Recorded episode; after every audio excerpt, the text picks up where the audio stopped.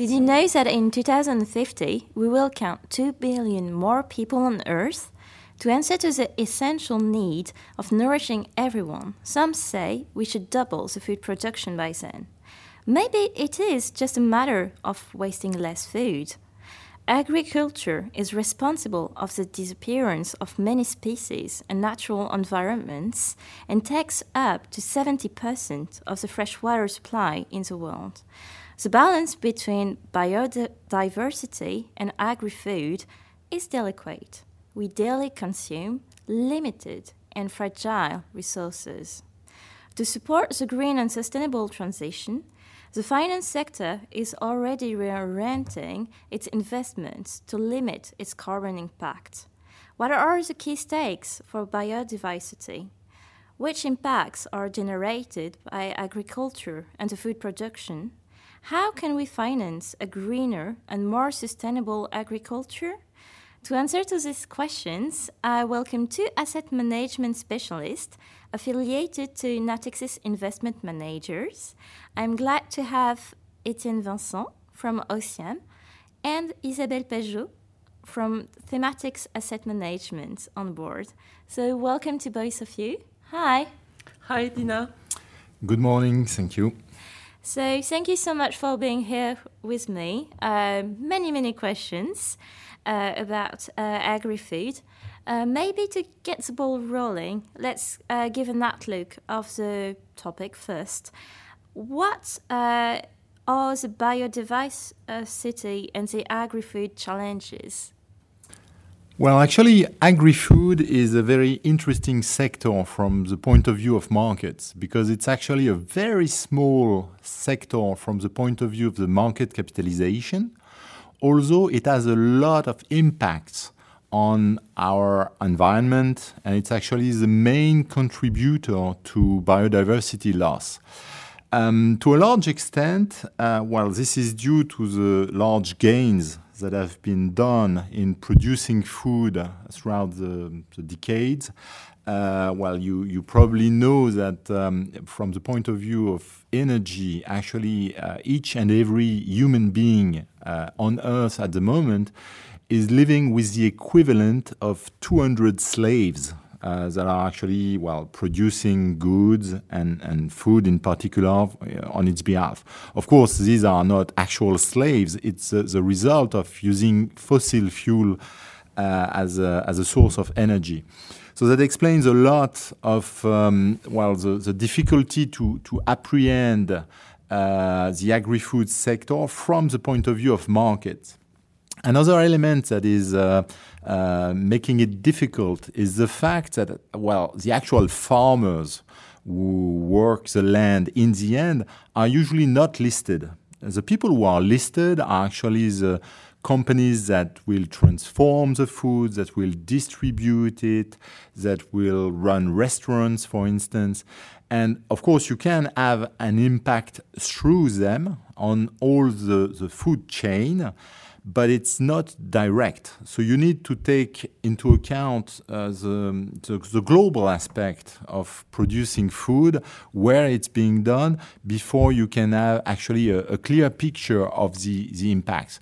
And by the way, one of the difficult things uh, with biodiversity is that it is a lot more complex to apprehend than climate change. Uh, climate change, to a large extent, is due to greenhouse gases. And greenhouse gases can be, well, exchanged. Uh, they, they, are all in the atmosphere. So, something like one week after uh, something has been burned, it actually uh, the same uh, throughout the atmosphere, and whether it comes from China or from the US doesn't really matter. In terms of biodiversity, it's very different. Uh, there are four main categories of services uh, that, are, that are given to humanity by biodiversity, but they are very local. So, for instance, uh, while rich countries will see biodiversity as a source of uh, either tourism or a source of resources. But of course, in some other countries, uh, more emerging, well, biodiversity is actually the an essential asset uh, just to, to produce the food that is needed. So, this very local nature of biodiversity makes it difficult to have a, a global view on the issue. And that's why it's so important to, well, explain, educate about biodiversity, and create global measures. Okay, so Isabelle, to your mind, what are the key challenges? Well, I guess the key challenge is really how to feed almost 10 billion people in a few years' time without destroying our planet. That's huge. it's huge. Uh, it needs a lot of uh, education, it needs action, and there is no single stakeholder that can succeed. Uh, we really need to have all stakeholders on the same lines uh, meaning governments, public authorities, but also consumers. And there is a lot uh, to do around consumers because these uh, people uh, they have been uh, educated with habits which are not necessarily good habits. For instance, eating too much meat. Uh, and I think it's very important to uh, to have uh, better reflexes, better uses of, of what can be done in their in their in their usual consumption. Okay, that's very clear. Thank you. Uh, so, as you stated it, there's a lot of stakeholders. Uh, first, maybe let's focus on uh, producers and distributors in agri-food. Uh, so, how can they change uh, their business into a greener transition?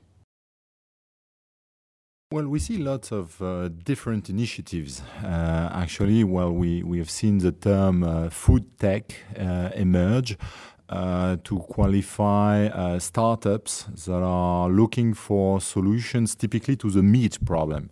Because as uh, Isabelle was saying, uh, uh, to a large extent, uh, the biodiversity loss is due to the consumption of meat, which actually requires a lot of uh, land to actually grow uh, while the, typically the, the, cereals that, that will feed the, the cows. So uh, finding solutions to replace meat is, is one of the key challenges. For instance, uh, well, Beyond Meat is one of those startups that is uh, trying to replace burgers with actually, uh, well, plant-based burgers. And uh, well, we, we see those initiatives um, well start interesting. Uh, for instance, Beyond Meat has uh, well struck a, a, partnership with McDonald's, and actually last week they have uh, explained that uh, the the first plant-based burgers will be proposed uh, not just in the US but also, for instance, in France. So these um, are examples of initiatives that are still to a large extent symbols, and they are obviously not enough to change uh, the, the whole um, well business uh, of, of agri-food, but they, they, they, point the way. And uh, well, of course, the, the, the other side is discussing uh, with those producers, distributors, so that the practices change throughout the chain and of course uh, using the pressure of well either regulations to some extent and also consumers. We've seen that well on food because it's uh, something very uh, well very human. We, we we put it into our body so it, well it it can be subject to, to, to scandals. And on, on some issues while food scandals have had a lot more impact in, in the change of habits than actually, well, regulation or, or just a rational explanation. That's a bit sad when you think about it. Well, yes, it is. Uh, it is a bit sad, but we know that uh, emotions uh, globally are a big driver of markets. It's not just with biodiversity or, or sustainability. It, it always was the case. That's quite true. Uh, and Isabelle, what do you think about it? How do uh, producers and distributors in the agri-food sector uh, try to make a change? Uh, they have uh, several levers to get there because, uh, first of all, uh, they can uh, uh, move on their own production processes. for instance, if you have plants, you can change the way you use Uh, electricity, or you can uh, uh, reuse, recycle, and this is very important for many companies more and more. so that's the first step. And then when it relates to consumers, uh, these companies are uh, able to do a, a, number of new things. Uh, for instance, some are working on food preservation techniques the fact is that uh, no, not everyone is able to uh, to cultivate its own garden and to have uh, oh. and to go to the markets every morning. So that's a shame. yeah, that's for sure. But so this is why we need prepared prepared food and prepared meals. Uh, but there are ways to improve them uh, in terms of content, as uh, Etienne was mentioning, with alternative to to meat proteins. but also, if you are able to work on the way you are doing preservation, you can increase the shelf life of some products and then in that case you can avoid a lot of waste. Uh, so this is clearly one uh, one possibility uh, to improve those on those topics. So you mentioned a lot of stakes uh, for the planet and biodiversity, but when it comes uh, to the agri-food sector, if you had to only retain one of them, what would it be? Well, there is one issue that I like to, to use because I think it's uh, very well explanatory in, in seeing the, the links. It's deforestation. Because actually, on deforestation, well, we have a measure. We have a measure which is actually pretty sad because we know that roughly the equivalent of one football pitch is being burned every six seconds in the world. So it's it's tremendous. Everybody can see what it what it represents in terms of loss of, of biodiversity, and we can understand easily the, the, whole chain. Uh, while these football pitches are essentially being burned in, in South America, actually to create uh, cropland in order to, to feed the cows that will then be exported uh, throughout the world. So it can be related to the source of the problem, which is this, this meat problem, the fact that we consume too much uh, meat. So um, I, I, like this, this specific subject because also it shows that you can have a measure for biodiversity, which is actually in, in terms of equivalent of square kilometers or square miles of uh, pristine forest. And this actually exists. It's called the MSA, the mean species abundance, which is used in models that are actually the, well, the same kind of global models that are used to model climate change. And I think it's really important to educate about those measures because now many kids know about their carbon footprint which is on the subject of climate change, but very few people know about their biodiversity footprint. So, raising awareness about those measures, about the different pillars that explain this consumption of, of, of life, essentially, that, that we do, is, is very important. And I think deforestation is a, is a key issue to raise awareness about that. Okay, so for you, Etienne, it would be deforestation. And to your mind, Isabelle, one key challenges. I think I would mention uh, soil protection. Uh, soil protection because uh, when I uh, look at the companies which uh, uh, I'm putting in my portfolio and companies that I'm following for many years now, I can see how important it is. for instance, if you look at spirit companies. Uh, there is a kind of uh, importance of the terroir, and they want to preserve those qualities that we have in in soils and so on. so it's very important to be able to to nourish uh, these uh, these soils uh, in order to be able to exploit them in a better way for many years. I would say it's kind of uh, the same uh, when you look at some uh, coffee or, or cocoa producers. Um, you have companies uh, which are very much involved in the way uh, local farms are uh, being treated, are being run, because it's very important there again not to destroy the soil through too much intensive uh, productivity uh, and to make sure that you can be there for the long run. So, one of the key stakeholders you were talking about just before uh, are companies, which, according to you, have a key role and who have a major impact uh, on the greener transition, notably in agri-food sector. I so you're both asset managers. I just would like to know how do you choose to invest in companies, and how do you promote a greener approach uh, towards them, and how does it work basically? Well, at Thematics Asset Management, we uh, invest in themes uh, where we believe that uh, we have long-term uh, secular growth trends. Uh, more specifically, in terms of uh, Thematics 3A Consumer, uh, which is a very old fund. Uh, it was set up uh, over 35 years ago. Uh, at the beginning, it was a fund fully dedicated to food industry, food producer and food retailers.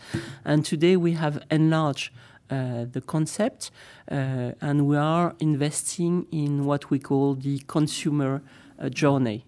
Uh, so we are investing in food, in beverages, but also we are investing in sports, in nutrition, uh, in luxury, in beauty, in cosmetics, in retail.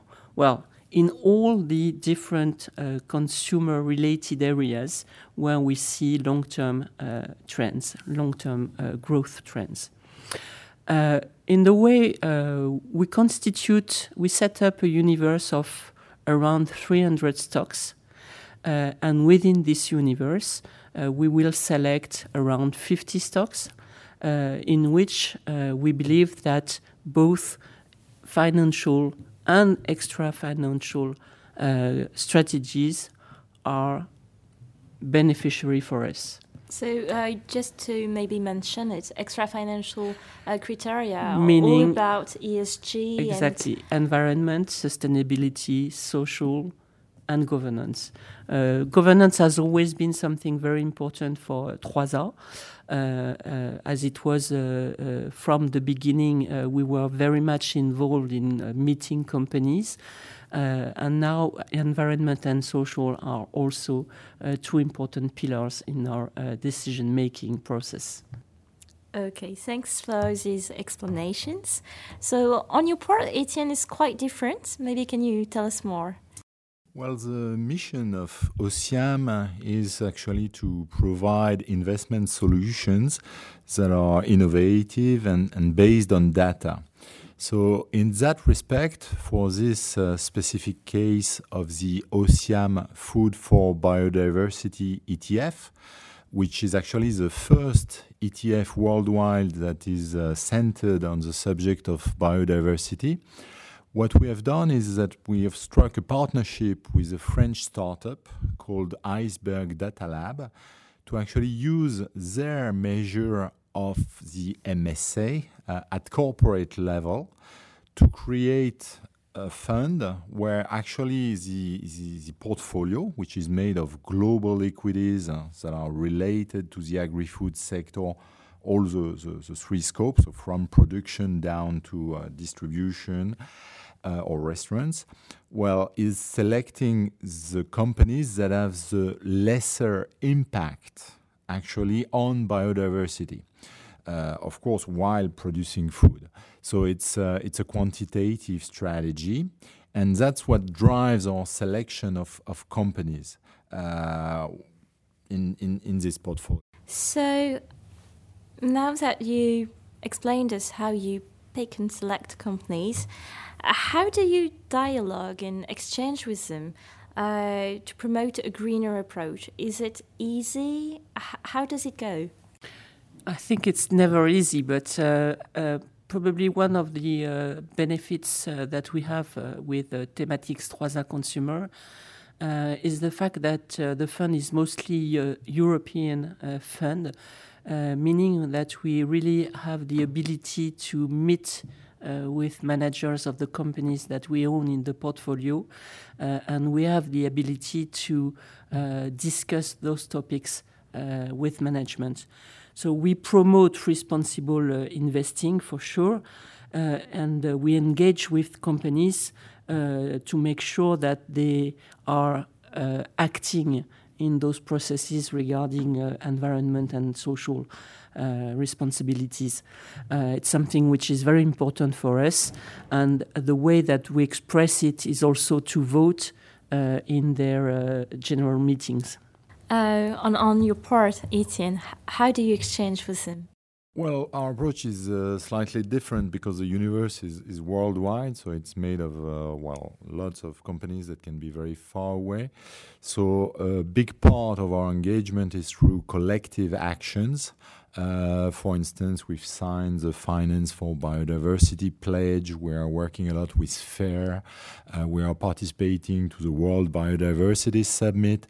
So we consider that what we can bring to the subject as quants is mostly education about those measures, about the ways to, to track. And, and we're conscious it, it will take a lot of time uh, before well we see actual changes in the companies, but also in the regulation and in well uh, general public perception. So, thank you so much for all these explanations. We are almost at the end of uh, our podcast. Uh, I would like to uh, ask you one last question. Uh, I don't know, but as a famous saying goes, uh, you are what you eat. I don't know if you knew about this saying. So, my question is uh, what will be on your menu tonight? If I could, I would love to have some uh, scallops tonight, which is a seasonal nice. product uh, with a good uh, mushroom uh, plate. Uh, but unfortunately, I don't think I will have time to prepare that, so it will be much more simple. Etienne well, at the moment, because it's uh, well, it's fall and, and we are going towards Halloween. Actually, it's uh, usually the time of soups uh, at home. Uh, so, uh, well, in, in, the evening, uh, well, I don't know yet, but it, it will probably be a soup. And well, anyway, we, we, we did reduce our consumption of, of meat, typically at home, where at least in the evening we, we usually do not eat meat. So, thank you so much for both of you being here. Thank you. Thank you. Uh, it was my pleasure. So, thank you for you all uh, listening to us. If you're interested about green finance, uh, its impact, and how it can help uh, in supporting a better pr- preservation of the environment and biodiversity, don't hesitate to listen to our Natixis podcast, available on all platforms. Thank you so much, and see you soon.